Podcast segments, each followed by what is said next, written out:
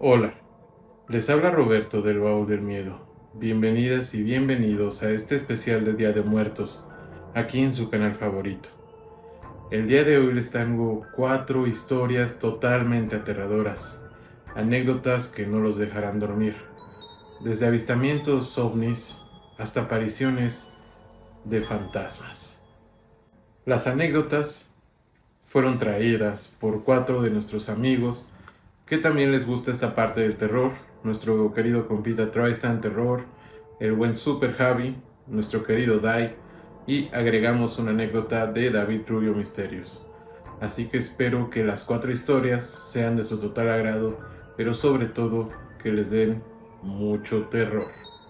Antes de empezar, no olviden suscribirse en todas nuestras plataformas, sobre todo aquí en YouTube, comentar, compartir y comentar de nuevo, ¿por qué no?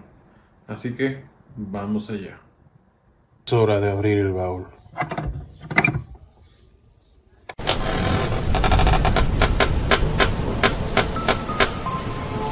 Bienvenidos a El baúl del miedo. La primera anécdota de la noche es la de nuestro querido amigo David Rubio Misterios. Y quería preguntarte, David, ahora hablemos un poco de ti. ¿Qué experiencias paranormales has tenido o anécdotas a lo largo de tu vida? Sí, la verdad no son muchas, pero sí son de las que tipo no sé qué no sé qué explicación darles. Por ejemplo, aquí yo sí ya me metí a, a, lugares como tipo a panteones, pues por la anécdota, nada más para curiosear. Y nada más fue así, nada más para curiosear con amigos y todo. Y en la primera, mm, te voy a contar una donde no, donde me pasó en la casa donde yo vivía antes. Ok. Este, fue como hace como cinco años, yo vivía en la, en la casa con mis tíos. Eh, yo aquí en las casas de aquí, este, tiene, ya ves que tienen un sótano donde pues sí está amplio y puedes lo puedes arreglar para que sea como una segunda casa o tenga... Sí, sí, regularmente, ¿no? Hasta se dice que los hijos se quedan a vivir en el sótano, ¿no? Ándale. Y pues yo me quedaba ahí. Okay. Y ya unos amigos, este, pasaron por mí, eran ya como las 11 de la noche. Pasaron por mí, llegaron a la puerta principal, pasaron por mí, me tocaron todo. Y, y uno de ellos ocupaba pasar al baño. Okay. Y le dije, ah, pues ve por la parte de atrás de la casa, ahí hay una puerta y yo te abro, yo voy, te abro la puerta para que uses el baño de, ahí abajo. Y ya van los dos normales para allá abajo. Y ya en eso que va pasando mi tío y pues le platiqué que van a pasar unos amigos al baño y todo. Y me dijo, ah, pues diles que pasen al baño de aquí arriba de una vez, al principal. Sí, no, para que no quede bueno. Ajá. Y ya en eso yo salí pues para avisarles, ya no hacen eso, pues les grité. Eran como una...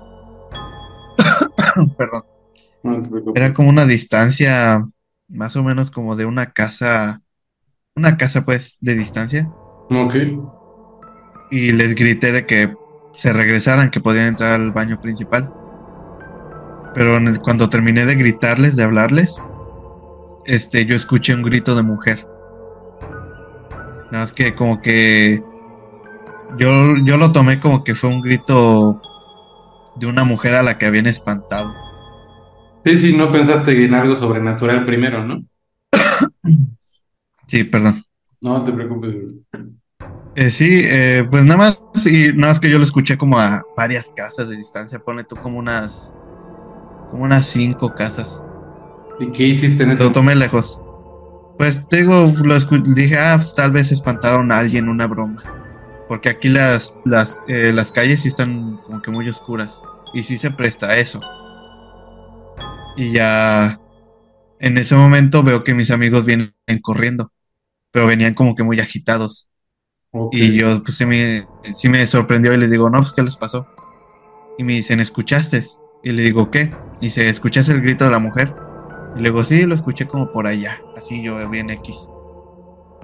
Y me dice, no, bueno, pues ellos me dicen, no, no fue por allá. Nosotros, nos gritaron a nosotros. Inventes. Ajá, y les digo, ¿pero cómo? Me dice, ya ellos me dicen, no, es que fuimos a la puerta donde tú nos dijiste y estuvimos ahí esperándote.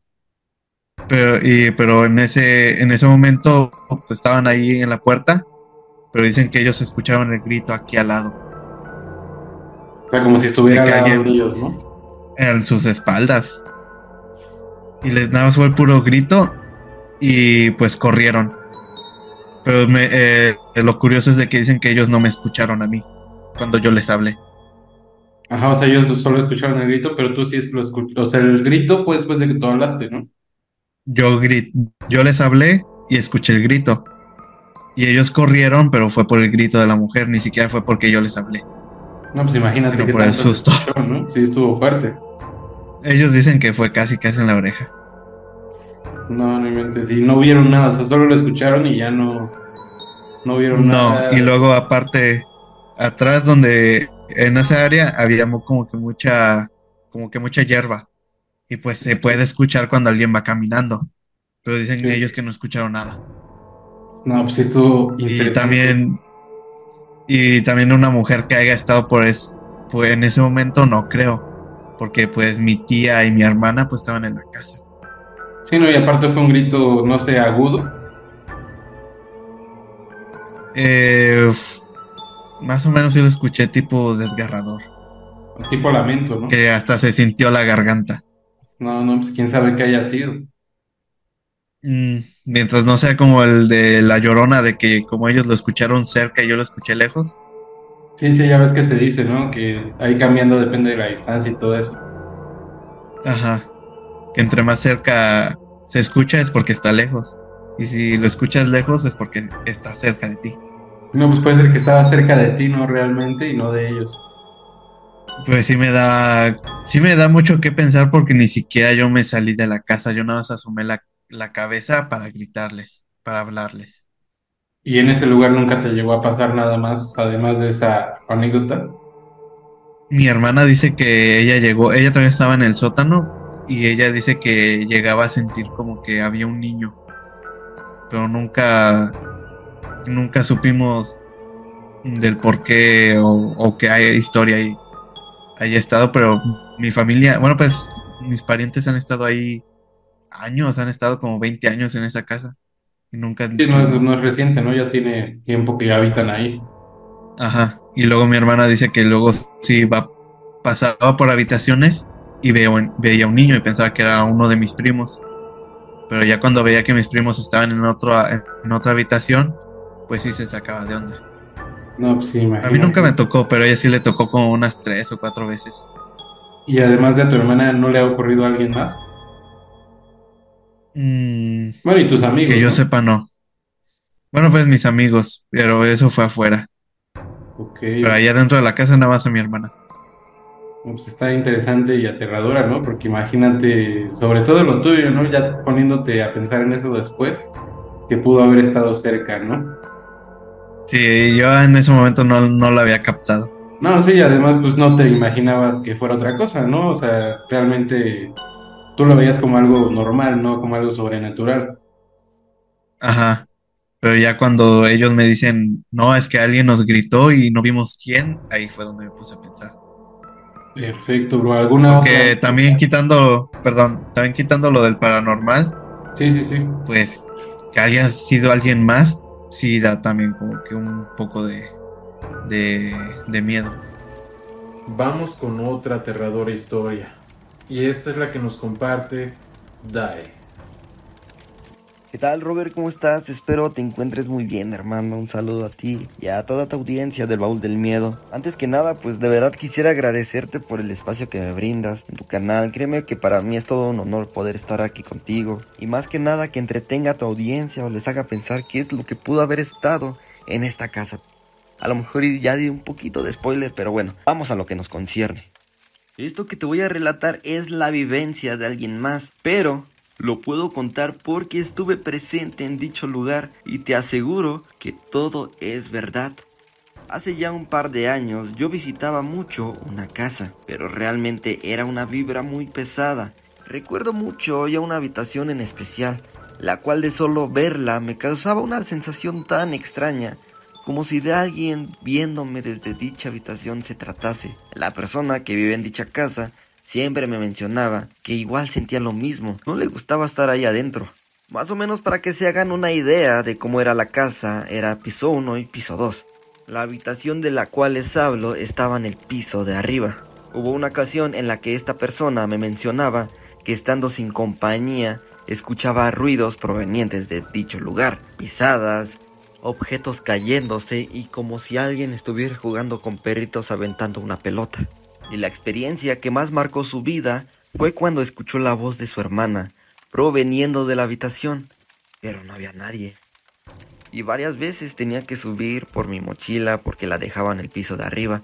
Y de verdad ni siquiera quería subir solo porque sentía que alguien me estaba observando sentía que algo me iba a hacer daño, en serio. Era, era una vibra muy pesada, Robert. Todo esto lo podemos interpretar de que realmente había un ente en dicho lugar. Y sí, puede tomar sentido si nos remontamos a la historia del lugar, y más que nada de la colonia. No voy a decir cuál es porque no quiero que me doxien, pero diré que en dicho lugar llegaron a tirar cuerpos no reconocidos del terremoto del 85. Entonces sí, creo que todo esto se puede prestar muy seguramente a que había alguien en dicha casa. Y no fue hasta que de plano tuvieron que llevar a alguien para que hiciera una limpia, para que todo esto se calmara.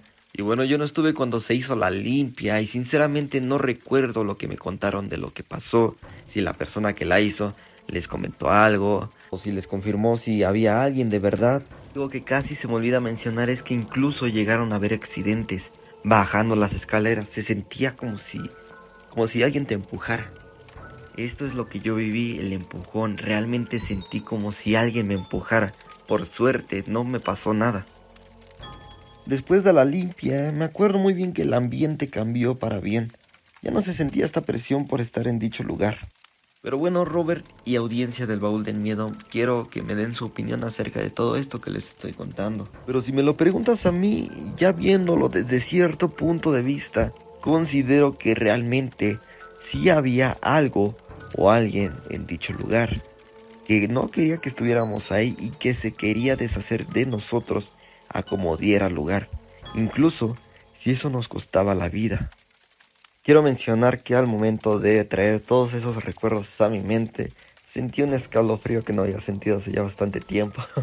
Pero bueno, Robert, espero volverte a ver en una próxima edición. Muchas gracias de nuevo por el tiempo, por el espacio en tu canal.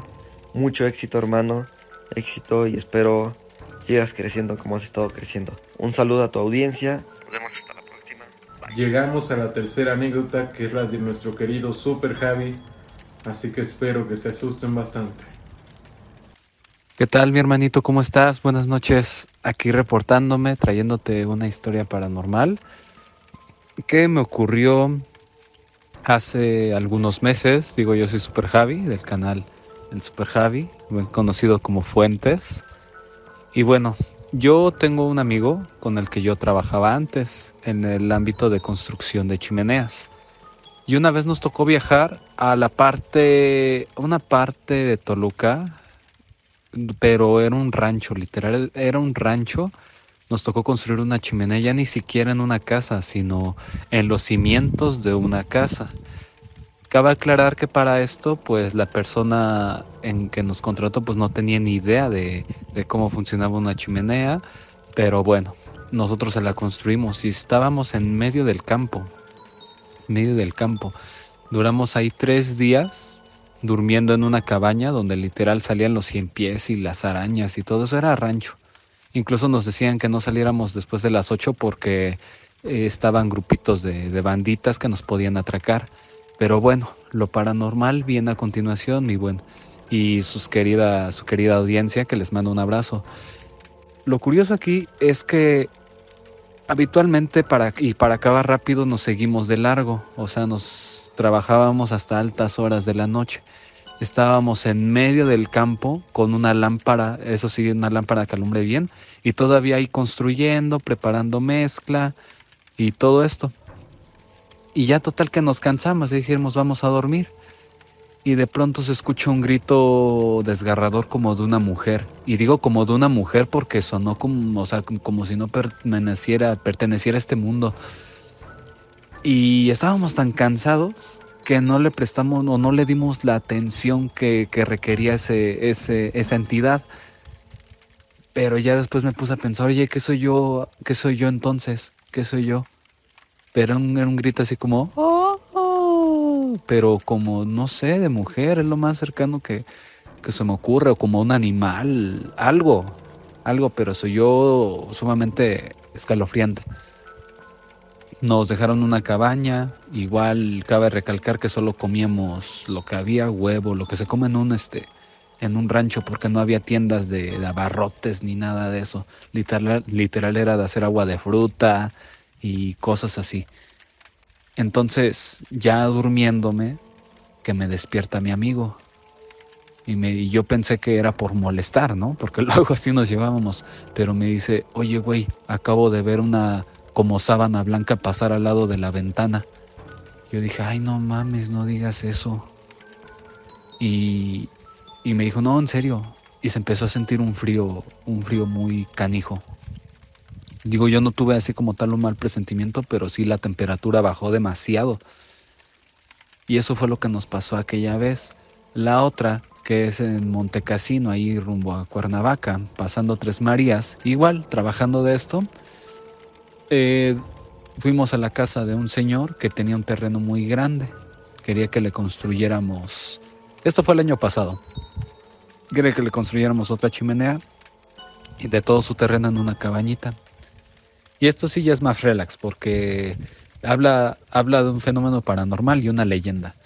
Igual estábamos trabajando como por la tarde noche y en medio del monte, del monte ahí de, Cuernavaca empezamos a oír que jugaban niños, jijiji, jajaja, pero niños ahí en medio del monte.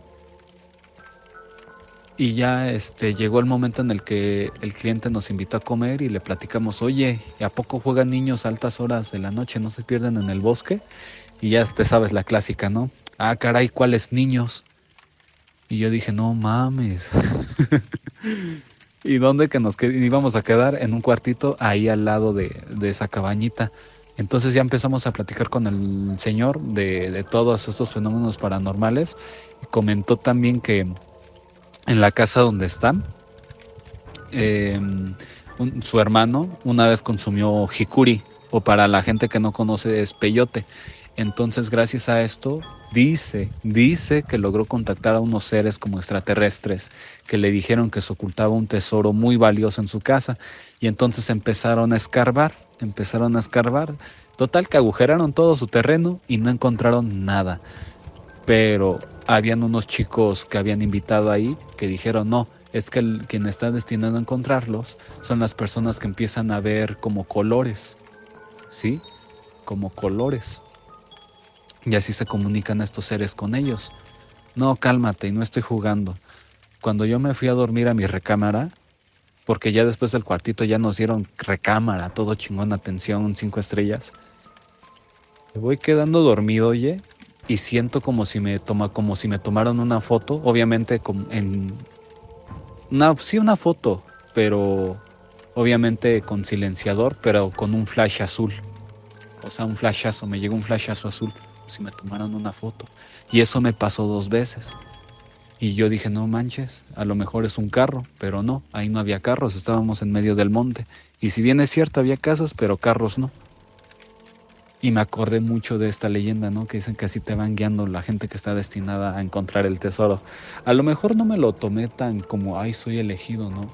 Quizá me sugestioné, pero eso fue lo que me pasó. Yo sentí los flashazos de color azul que me impregnaron. O sea, literal, no me dejaban dormir. Y ocurrió dos veces. Y ya de ahí tuve un sueño raro, pero yo creo que eso ya se sale un poco fuera de contexto. Pero bueno, esa es mi historia, mi amigo. Recibo un gran abrazo, feliz Halloween, feliz Día de Muertos y que nunca falten los eventos paranormales. Siempre he dicho que ante estas cosas requerimos estar abiertos a las posibilidades y qué mejor que hacerlo de, por parte de estos relatos. Amigo, recibo un gran abrazo, cuídate y buena noche. Ahora vamos con la anécdota de nuestro querido Tristan Terror. Disfrútenla.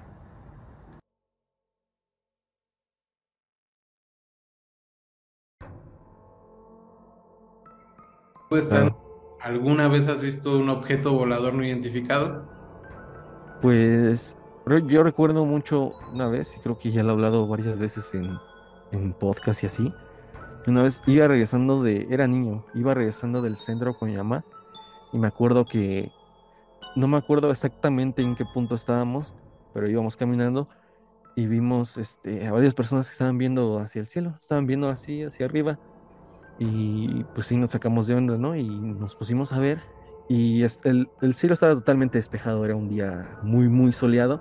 Recuerdo que ya estaba el atardecer y había unas bolitas como plateadas, como tres o cuatro bolitas plateadas así en el cielo, muy, muy arriba. Sí, sí. Pero que se alcanzaba a ver que eran redondas, metálicas, e incluso yo recuerdo que como que el, la luz del sol los golpeaba, o sea, se reflejaba.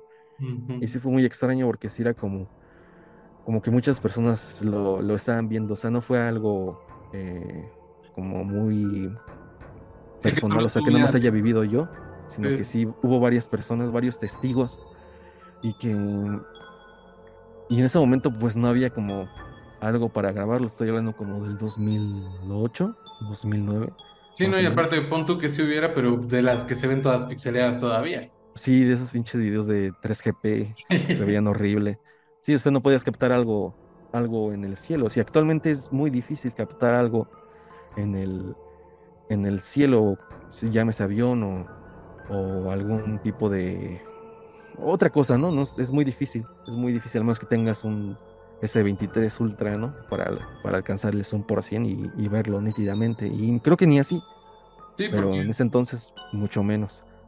¿Y, qué sentiste? ¿No sentiste nada? Porque muchas veces es lo que te iba a comentar, que personas que han tenido como estos encuentros relativamente cercanos, eh, incluso ver eh, estas cosas, llegan a sentir como efectos dentro de sí mismos. ¿Tú no sentiste nada en ese momento? No, sí, o sea, sí fue algo raro. No me acuerdo exactamente qué, este, qué dijo mi mamá o qué dije yo en ese momento. Te digo, es un recuerdo ya, ya viejo, ya de ese tiempo pero sí, este, pues sí fue algo inusual, porque pues ver así cosas, porque sabes que no, no podría ser como algo, digo, te imaginas muchas cosas, pero lo primero que te viene a la mente es de que es algo ajeno a este mundo, ¿no? Por todo, por las películas o por, por todo lo que se hablaba en televisión, o sea, pero sí fue algo, sí fue algo extraño, sí fue algo raro, pero sentir algo así como algo diferente, pues no. Y es...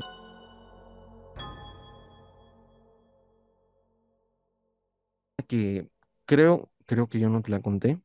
Y es de un tío que, que le pasaron cosas extrañas cuando, cuando, cuando falleció un familiar suyo, bueno, familiares suyos. Y que no sé si haya historias similares. Digo, los suscriptores van a ver el video y tal vez hayan vivido o conozcan a alguien que haya vivido algo similar. Pero este tío dice que, cuando se murió su hermano, como por los años noventas, le pasó algo raro. Dice que vio como eh, él estaba así descansando, él era albañil, estaba descansando pues, en la obra y estaba viendo así el cielo. Y dice que vio como iba volando una, una paloma o un ave. Yo, yo, me imagino una paloma, es que no me acuerdo bien de la historia. Iba volando una paloma que en pleno vuelo como que le da un, como si fuera un paro cardíaco, como si se muriera así súbitamente, y cae, y cae como a unos cuantos metros de, de mi tío. A él, pues sí le sacó de onda, ¿no? como si fuera una señal, como si fuera una señal de algo. Entonces dice que él llega a su casa, obviamente pues, no, no le hablaron ni nada, eran los noventas, no había celulares ni algo similar. Entonces llegó a su casa y le dijeron que su hermano había fallecido, que se había caído de una escalera, porque no me acuerdo si era pintor, se dedicaba a algo similar de la construcción, y se cayó de una escalera y se dio un golpe en la nuca y fue fatal, falleció. Pero lo curioso es que, según lo que le dijeron, falleció a la misma hora que vio cómo la paloma, eh, pues súbitamente cayó de, en pleno vuelo. Entonces, mi tío lo relaciona como que o alguna clase de señal o alguna clase de, de cosa extraña, ¿no?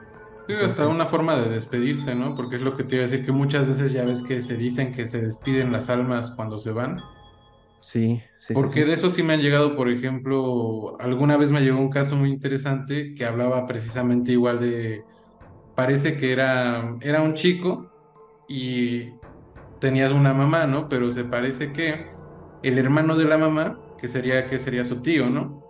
Había fallecido, pero esta persona como que no tenía mucho contacto con ese tío realmente, ¿no?